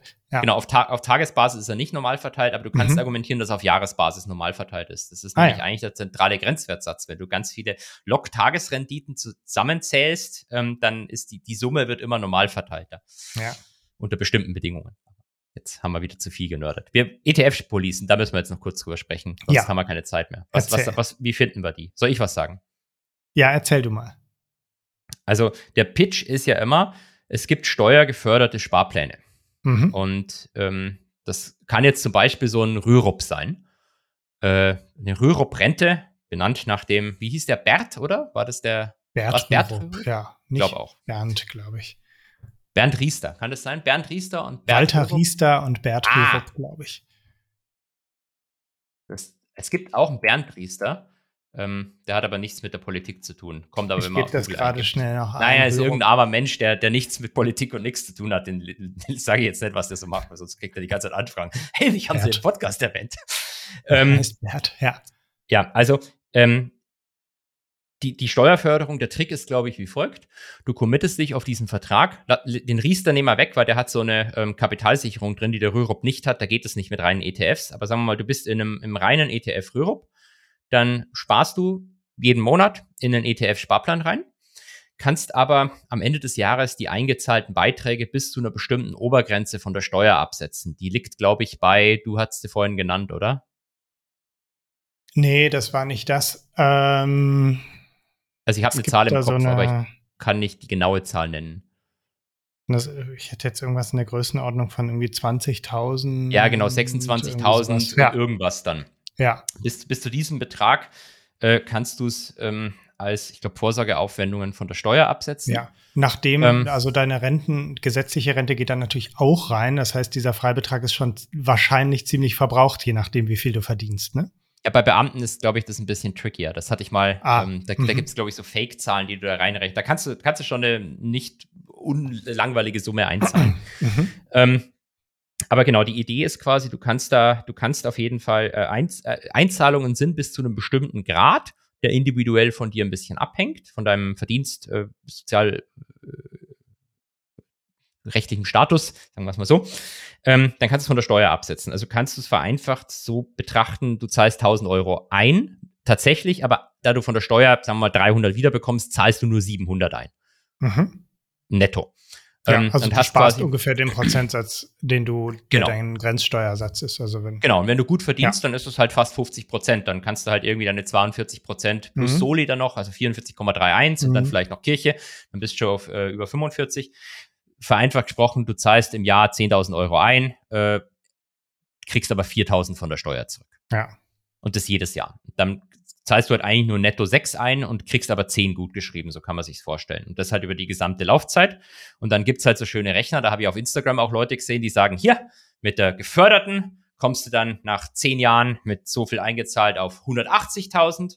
Mit der ungeförderten hättest du nur 100.000 auf deinem Konto. Deswegen musst du bei mir jetzt abschließen. Ja, klar, das, das muss. Muss, muss, muss. Ja. Aber es gibt Probleme. Die da wären, das ist, liegen wahrscheinlich irgendwo in den Verwaltungskosten, oder? Ja, äh, tatsächlich zum Teil. Also du hast bei solchen Versicherungen tendenziell drei Fronten, wo du verarscht wirst. Front mhm. Nummer eins ist die Abschlussprovision, mhm. die gerne mal irgendwie zwölf Monatsraten ist. Also das erste Jahr vereinfacht zahlst du den Berater und den Rest dann zahlst du erst in die Versicherung ein. Die musst du aber nicht mehr immer haben. Also es gibt, glaube ich, auch welche, die mittlerweile ohne anbieten. Dann hast du die laufenden Kosten. Da hast du auf der einen Seite oftmals eine Verwaltungsgebühr auf Versicherungsebene und dann hast du natürlich die laufenden Kosten der Fonds, in die du zum Beispiel investierst. Auch da, glaube ich, kannst du mittlerweile, ich habe ein, zwei angeguckt, gibt es entweder sehr günstige Policen oder welche, die eben, wie der, die Überschrift vorher gesagt hat, in ETFs investieren. Da kommst du tendenziell mit einer geringen Kostenbelastung hin. Lass es mal 50 Basispunkte im Jahr sein. Ähm, also so viel wie der Gerd Komma ETF. so viel wie der Gerd Komma ETF, stimmt. ähm, das ist auch nicht so schlimm. Ich, ich glaube, so der, der, der relevanteste Punkt ist, und den ignorieren dann oftmals Verkäufer, weil den, da können sie gut verstecken, ist halt in der Rentenformel am Ende drin. Mhm. Ähm, am Ende ist es dann so, du hast irgendwie für jede 10.000 Euro, die du hast, wenn du in Rente gehst, kriegst du 22,70 Euro monatlich Rentenzahlung garantiert. Das ist quasi, ich habe jetzt diese Zahl tatsächlich aus einem ja, speziellen Bogen rausgenommen. Das ist ja ungünstiger, als wenn man gesetzliche Rentenpunkte kauft. Einer kostet aktuell 8.000 so? irgendwas Euro und du kriegst dafür 37,60 Euro dynamisiert okay. pro Monat. Genau. Also das war, was ich jetzt quasi gerechnet habe, das wäre vereinfacht eine Dividendenrendite von 2,7 Prozent. Mhm. Also wenn du quasi das, das der, der Unterschied ist quasi, dass dir die, die Versicherung das in Anführungszeichen bis zu deinem Tod dann ja, verspricht. Ja, ja, und bei den Rentenpunkten kommt man tatsächlich auf, so, auf eine, ja, man Bessere kann es nicht Rendite, nennen, weil das so ein bisschen Äpfel mit Birnen verglichen ist, aber 5, irgendwas äh, haben wir in einem Video. Ah, und äh, mit Sicherheit auch im Rentenrechner auf Finanzfluss, oder? Mm, nee, da nicht. Okay. War bloß eine, ein Versuch. Ähm, ja, aber es gibt ein, ein Problem mit dieser Rentenzahlung, die es tatsächlich dann sehr uncool macht. Ähm, die ist lebenslang. Das macht es ja wieder cool eigentlich. Dass du, du hast das Langlebigkeitsrisiko trägt die Versicherung. Wenn du 1000 Jahre mm. alt wirst, dann gehen die alle pleite. Naja, du, du musst halt nur die ganzen Methusalems mitfinanzieren. Und äh, also es, genau, es bringt nur was, wenn, wenn du wirklich alt wirst. Genau. Ähm, weil du kannst ja auch andersrum sehen, äh, dann hast du halt dein angespartes Vermögen, das ist geringer, aber du zahlst dir eine höhere Dividendenrendite oder du mhm. zahlst dir, hast 4% Entnahme zum Beispiel jedes Jahr, weil du das so machst. Aber es gibt noch einen weiteren Punkt, der ignoriert wird. Du musst diese scheiß Auszahlungen, die ähm, musst versteuern. Und zwar mit der Einkommenssteuer. Genau. so ist, wie bei der ganz normalen Rente. Ja, wie, wie beim, beim Riester zum Beispiel auch. Die mhm. Einzahlungen mhm. unter Vermögensaufbau sind Steuer gefördert, ja. aber später die Auszahlungen unterliegen dann einfach auch der Besteuerung. Ah ja. Es ist eine Art Terminstrukturkurven-Trade auf die Steuerterminstrukturkurve über deinen Lebenszeitraum. Wenn du quasi glaubst, dass du jetzt signifikant mehr Steuern zahlst als im Alter, prozentual gesehen, dann kann sich das lohnen wenn du die ganzen Kosten und die Tatsache, dass du halt gebunden bist und nicht so ohne weiteres rauskommst. Ich hatte halt für mich mal einen ausgerechnet, da kam dann raus, wenn ich älter als 108 werde, ab, ab 108 bin ich Break-Even zwischen dem ETF-Sparplan, den ich selber mache, und einem ETF-Sparplan, den ich über den damals gerechneten, das ist aber auch schon ein paar Jahre her, vielleicht geht es mittlerweile ein bisschen besser, Rürup mache. Also wenn ich ja. denke, dass ich länger als 108 lebe, bin ich Break-Even. Und ich habe zwar eigentlich vor, länger als 108 zu leben, aber dann, dann bist du halt erst Break-Even dafür, dass du dich halt in so eine Struktur committest, super unflexibel bist. Also ich, ich bin selber kein Fan.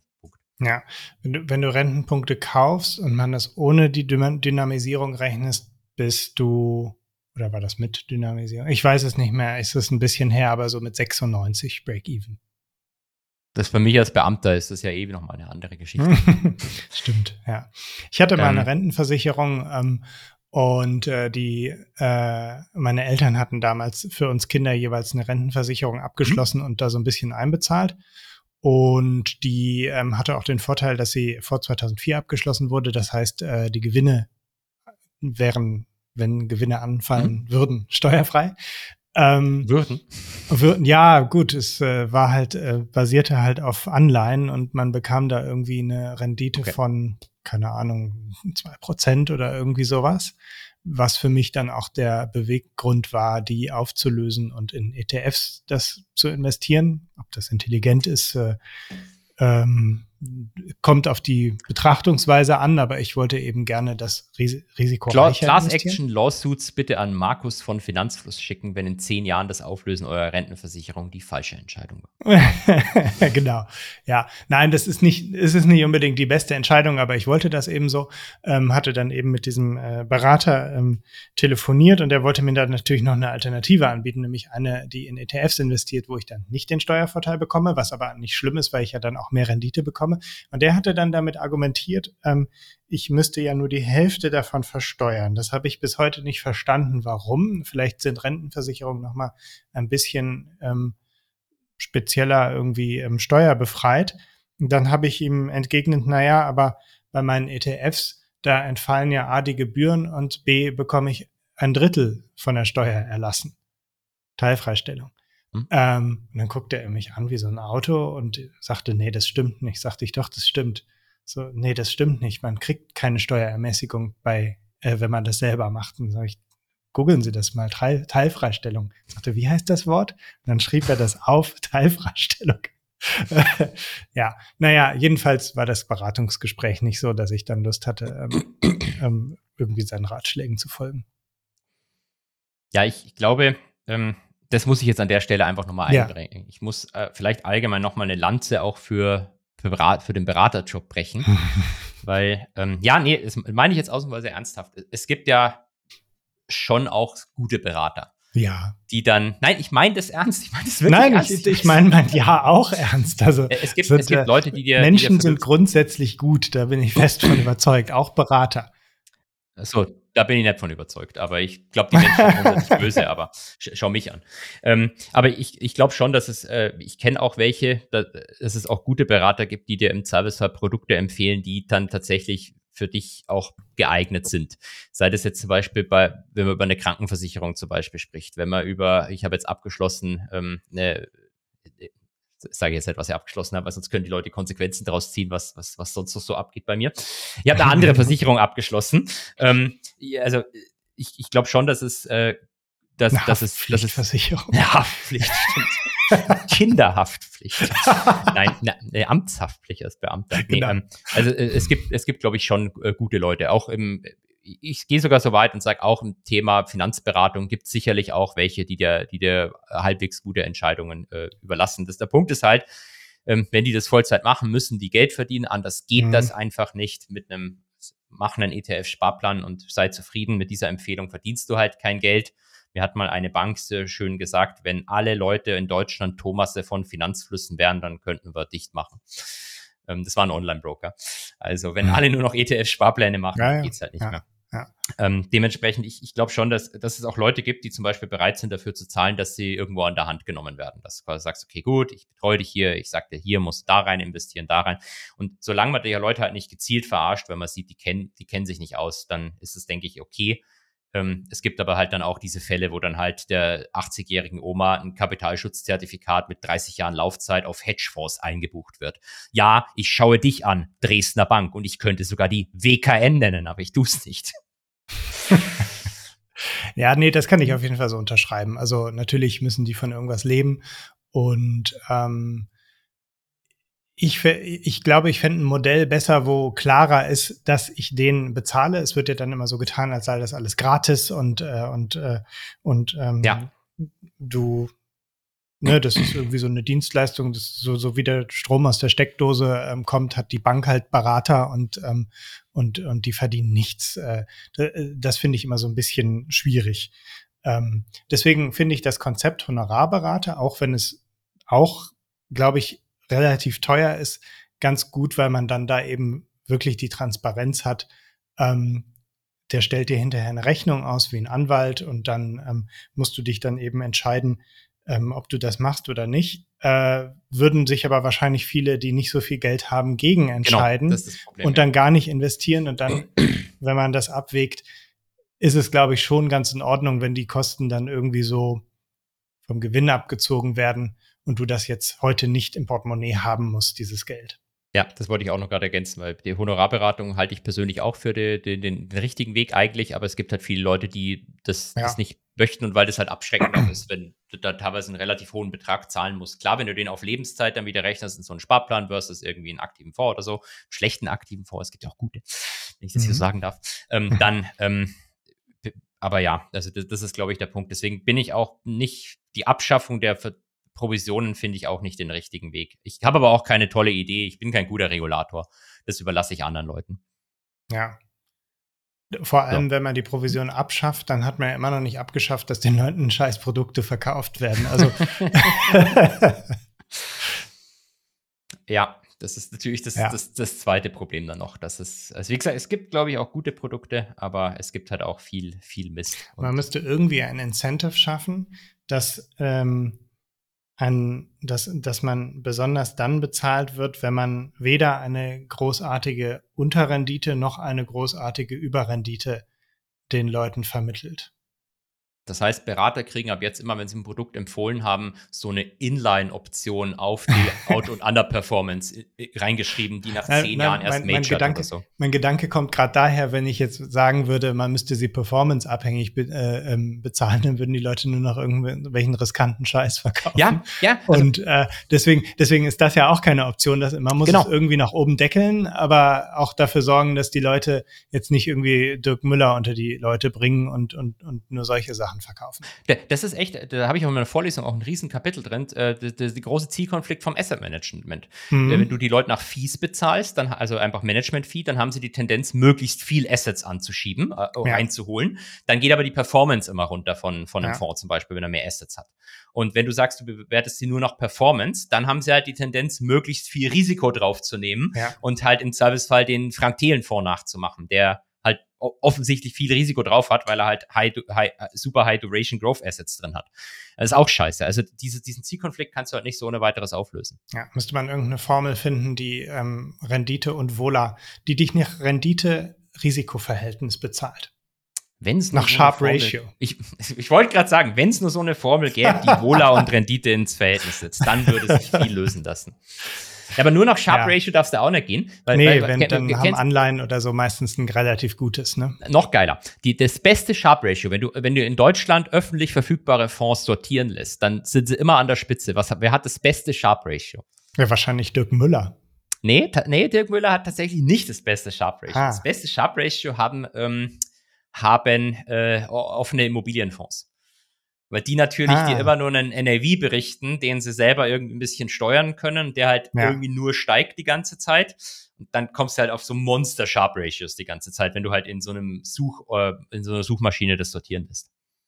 Ja, da, dadurch, ähm, also ist ja auch oft bei so Collectibles oder so, dass man denkt, die hätten kein Risiko. Wenn du nur einmal im Jahr den Wert feststellst, dann hast du natürlich keine Schwankungen dazwischen. Wobei es auch, äh, da, da, muss ich auch noch eine letzte Sache Ergänzung machen. Es wird ja oft ähm, Fonds, Private Equity, da gehe ich mit, aber Hedgefonds auch vorgeworfen, die schauen deswegen so risikoarm aus, weil du halt nur einmal im Monat einen Preis hast. Mhm. Ja, das, das stimmt schon, aber die Leute sind ja blöd. Also du musst dann halt auch den MSCI World einmal im Monat dagegen plotten und dann sieht er halt doch noch deutlich schwankender genau, aus als, genau. als so ein Fonds. Ja. Aber klar, du kannst nicht was, was intraday rumzuckelt wie Dogecoin, das dann irgendwie vergleichen mit einem Private Equity Fonds, wo du einmal im Jahr einen Preis kriegst. Das stimmt. Mhm. Gut, Sollen wir zwei Stunden voll machen heute oder? ich höre langsam auf zu schwitzen. Hier ist also dieses Zimmer hier ist ein Puma-Käfig. Es sind, ähm, nee, warte mal, es werden 22 Grad sein, wenn ihr diesen Podcast hört, aber jetzt sind es 30 Grad. Und ähm, ja, hier ist schlechte Luft. Ähm, aber langsam, ich, ich habe eben die ganze Zeit hier alles vollgesuppt und so langsam gewöhne ich mich an diese Hitze. Also wir können, wir können die zwei Stunden voll machen, wenn du möchtest. Dann, Uns ähm, gehen nur die Themen aus. Wetterderivate hast du doch jetzt gerade angefangen. Ich wollte Put auf. Ja, du hast gerade gesagt, die Temperatur fällt. Ich wollte jetzt gerade einen Put ja. auf die fallende Temperatur kaufen. Ja, das ist ja mit der Temperatur wirklich witzig, ähm, äh, weil die, äh, was heißt witzig, aber im Moment ist ja, wenn ich es richtig äh, verfolgt habe, deutlich über dem Durchschnitt. Mhm. Während ähm, im Mai war es andersrum, da war es deutlich kälter, als so ein Mai normalerweise ist. Und dann ist natürlich, wenn du äh, äh, im Agrarsektor tätig bist, das, das, das ist dann natürlich immer scheiße, wenn du so Abweichungen nach oben und unten hast, wenn irgendwie dann der Mai kälter ist. Ja, aber ist, du hast doch da nicht irgendwie Exposure im Agrarsektor, oder? Ich habe im Moment kein. Ich, ich, ich schaue mir gerade, da, da wollten wir doch eigentlich heute auch noch drüber sprechen, aber ich glaube, das lassen wir jetzt sein. Ich schaue mir gerade. nicht, oder? Nee, nee, so, ich, ich schaue mir gerade einen Commodity ETF an. Und ah, zwar einen -hmm. Commodity ETF von der UBS der auf ja. einer ähnlichen Strategie beruht wie einen Fonds von Lu Lumina, glaube ich, heißt der Lumina, den es schon seit 15 Jahren gibt. Und das ist die Idee, die, der Versuch einer Art marktneutralen Commodity-Strategie, die von der Und wie investieren die? Mit Futures? Die gehen, die gehen, ja, die gehen long, einen Index, ja. das ist ein passives Ding. Die gehen long, mhm. einen Index, der ähm, Rohstoffe ähm, Terminstrukturkurve optimiert handelt, also rolloptimierte Rohstoffindex, den gehen sie long. Du musst also jede Sekunde deine Futures kaufen und verkaufen oder wie? Nee, du, wenn du rollst, schaust du dir quasi meistens die Kurve an, dass du nicht in den Frontmanf mhm. immer rollst, in den nächsten, sondern dass du halt das irgendwie optimierst mit der Steigung der Kurve, wo ja. die irgendwie am günstigsten ausschaut. Und den gehst du long und short gehen tust du einen normalen, nicht rolloptimierten Index. Und dann hat dein ETF quasi die Outperformance, die du durch die Rolloptimierung generierst. Unabhängig davon, also was die, die Rendite machen. entspricht dem, dem Contango-Effekt. So, er, der, der, der, muss ja nicht Contango sein. Du kannst auch Backwardation-Roll optimieren. Ah, mh. Aber also beides. Du hast irgendwie einen rolloptimierten Index gegen einen nicht rolloptimierten und du setzt quasi auf die Outperformance der rolloptimierten. Und weil das langweilig ist, leverst du das noch äh, hoch natürlich ähm, und da kommt das Risiko auch rein dann natürlich, dass es so ein Blow-up geben könnte. Also ich glaube, ja. der UBS-Ding ist zweieinhalbfach gelevert. Den von Lumina, den ich mal angeguckt habe, den richtigen Fonds, der ist irgendwie fünffach gelevert. Aber sieht echt auf die letzten 15 Jahre super aus. Ähm, deswegen, das, das Ding überlege ich mal gerade. Aber da können wir mal ein anderes ja, also Hoffen wir mal, dass es regnet. Genau, hoffen wir, Damit hoffen die mal, Rohstoffe. wobei, wobei, nee, warte mal. Ähm, du möchtest ja, dass die Preise steigen. Nee, nee, das heißt, du, weniger nee, äh, Rohstoffe Du bist, du bist unabhängig von Rohstoffbewegung. Du setzt einfach nur drauf, dass die Rolloptimierung besser läuft ah, ja, als die okay. Nicht-Rolloptimierung. Mhm. Rohstoffe können fallen und du machst Gewinn, Rohstoffe steigen und du machst Gewinn. Und das ist das, was ich persönlich ganz nett an diesem ETF finde. Aber ich, ich muss mir den, wie gesagt, noch ein bisschen genauer angucken, bevor ich äh, zu viel dazu sage, weil vielleicht hat er irgendwie ein, ein riesen Scheißrisiko noch drin, das ich noch nicht sehe. Ja, und ich muss es noch verstehen. In der nächsten Folge zusammen dann. Genau. Ich glaube, wir müssen Schluss machen, Markus. ich glaube auch, ja lang. Ähm, war schön mit dir. Ich wünsche euch allen noch ein schönes. Uns allen, letztes dir ja auch. Du bist ja auch im Urlaub jetzt schon. Ja, genau. Ich bin, ich bin eigentlich jetzt gerade in Helsinki, äh, mhm. wo die Folge ausgestrahlt wird und äh, wünsche uns allen ein schönes äh, Urlaubs- und letztes Augustwochenende. Und ich sitze am Bodensee und proste dir mit einem Prosecco nach Helsinki. Wunderbar. Vielleicht gibt es ja wieder Karikaturen. Vielleicht. Stimmt, das genau. Das wäre cool. ja. Also, hat mir Gut. Spaß gemacht. Vielen Dank und bis mir bald. Auch. Tschüss. Bis dann. Tschüss. Podcast Ende. Bis nächste Woche.